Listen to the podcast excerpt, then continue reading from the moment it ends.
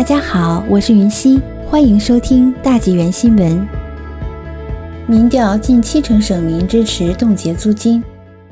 民调公司 InSight West 近期的一项调查发现，百分之六十八的卑诗省居民支持延长租金冻期，百分之九十三的租房者不出所料的表示支持冻结租金上涨，在房东中也有很高的支持率，其中有百分之四十七的房东支持冻结租金。百分之四十七反对。调查还发现，许多卑诗省的房东因为租金冻结而选择不将房子放到租赁市场上。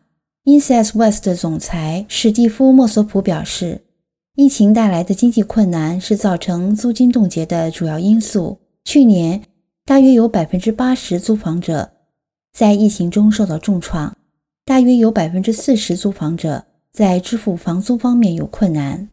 这是一个相当大的数字。全省绝大多数居民都强烈地表示，延长租金冻结期是必要的。不过，也有很多人认为，卑诗省延长租金冻结期会带来一些后果。莫索普说，有百分之三十七的受访普通民众认为这可能会影响出租房的房源。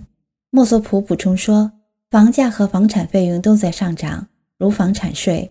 大约有百分之六十三的受访者认为，仅由房东承担所有的成本可能是不公平的，租房者也应负担他们的份额。大约有百分之六十五的居民对这种说法表示同意。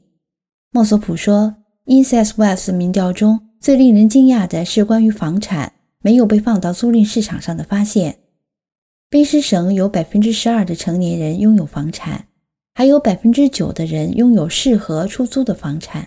但没有出租，他们中百分之五十的人给出的主要理由是麻烦、不值得，另有百分之三十的人表示，租金管制和租金冻结是不出租房屋的唯一原因。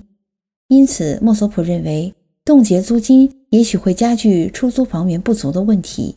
卑诗省新民主党政府于去年三月为应对 COVID-19 大流行及其对经济的影响，推出了租金冻结的措施。